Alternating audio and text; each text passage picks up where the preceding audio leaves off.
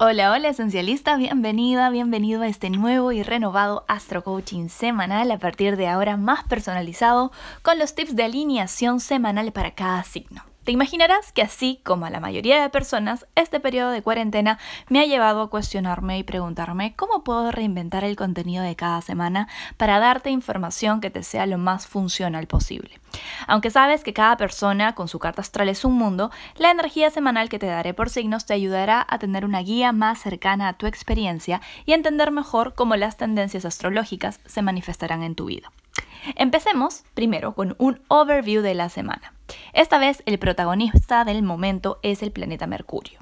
Como te he explicado antes, cada planeta representa una faceta de nuestra experiencia humana y Mercurio es una de las facetas que más utilizamos pues es nuestro aprendiz, nuestro pensador, nuestro comunicador interno.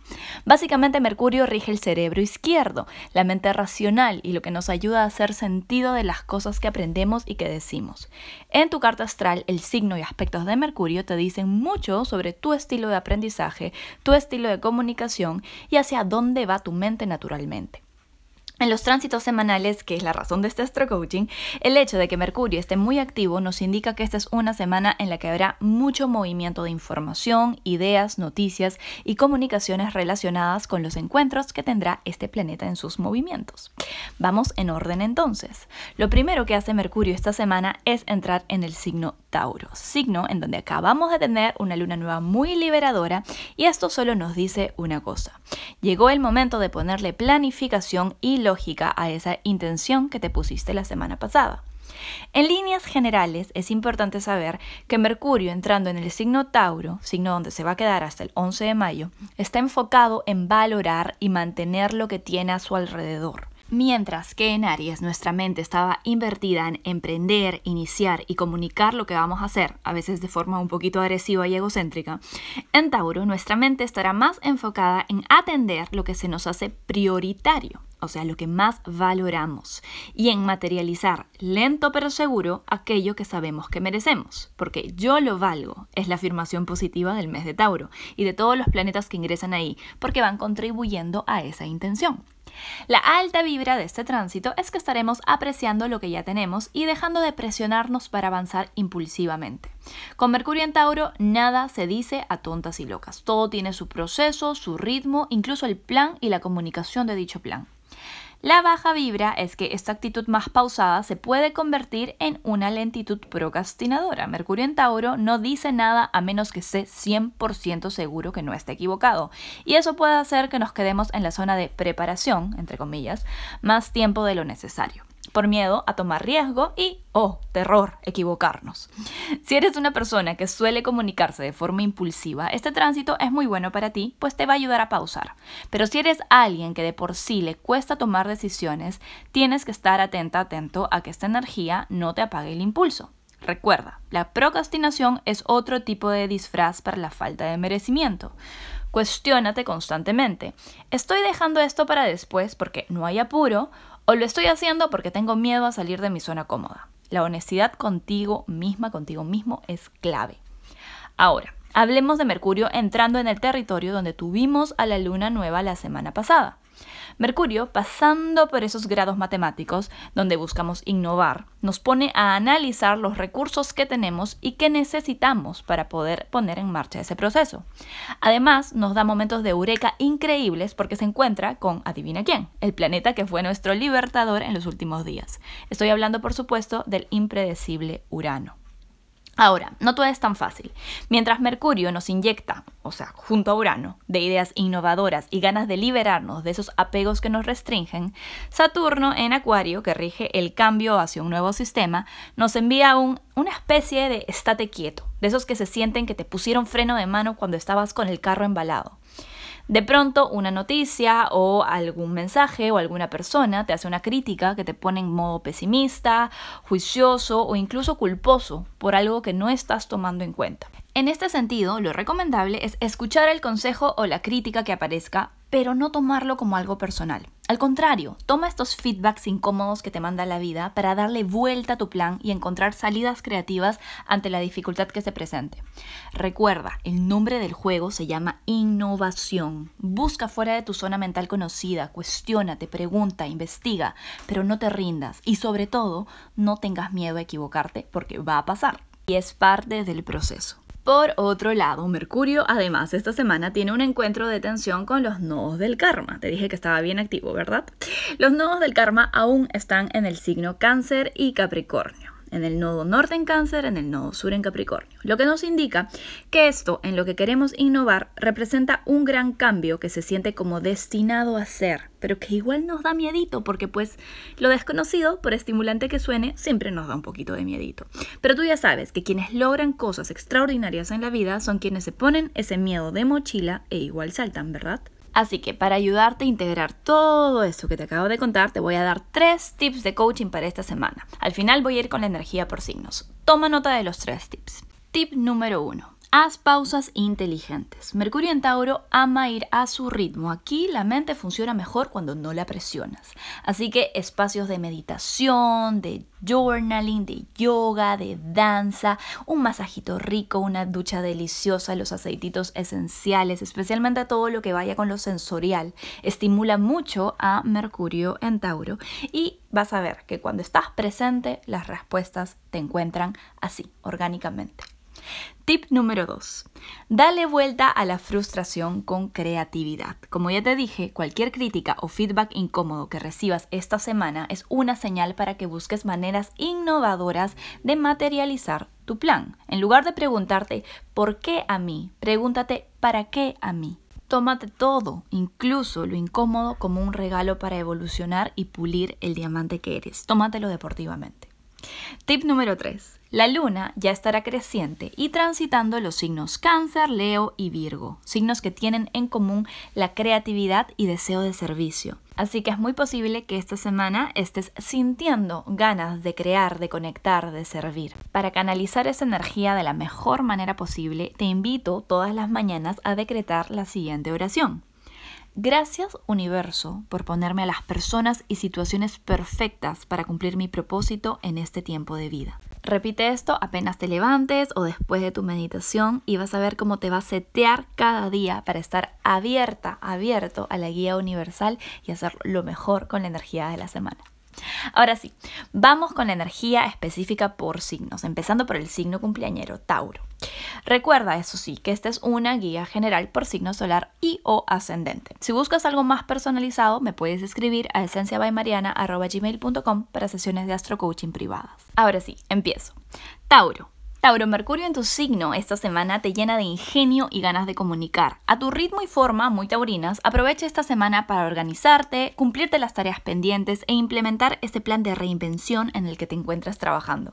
Eso sí, sin prisa pero sin pausa, evita procrastinar porque ya sabes que luego eso te baja la sensación de merecimiento y tú más que nadie Tauro sabes que tú lo vales. Cuando te sientas presionado o presionada, respira profundo y repite tu mantra semanal. Voy implementando mis planes disfrutando de cada paso del proceso. Géminis. La semana pasada, con la luna nueva, decidiste decirle adiós a tu pasado y ser radical e impersonal con lo que se tenía que ir, pues ya no tiene espacio en tu proyección al futuro.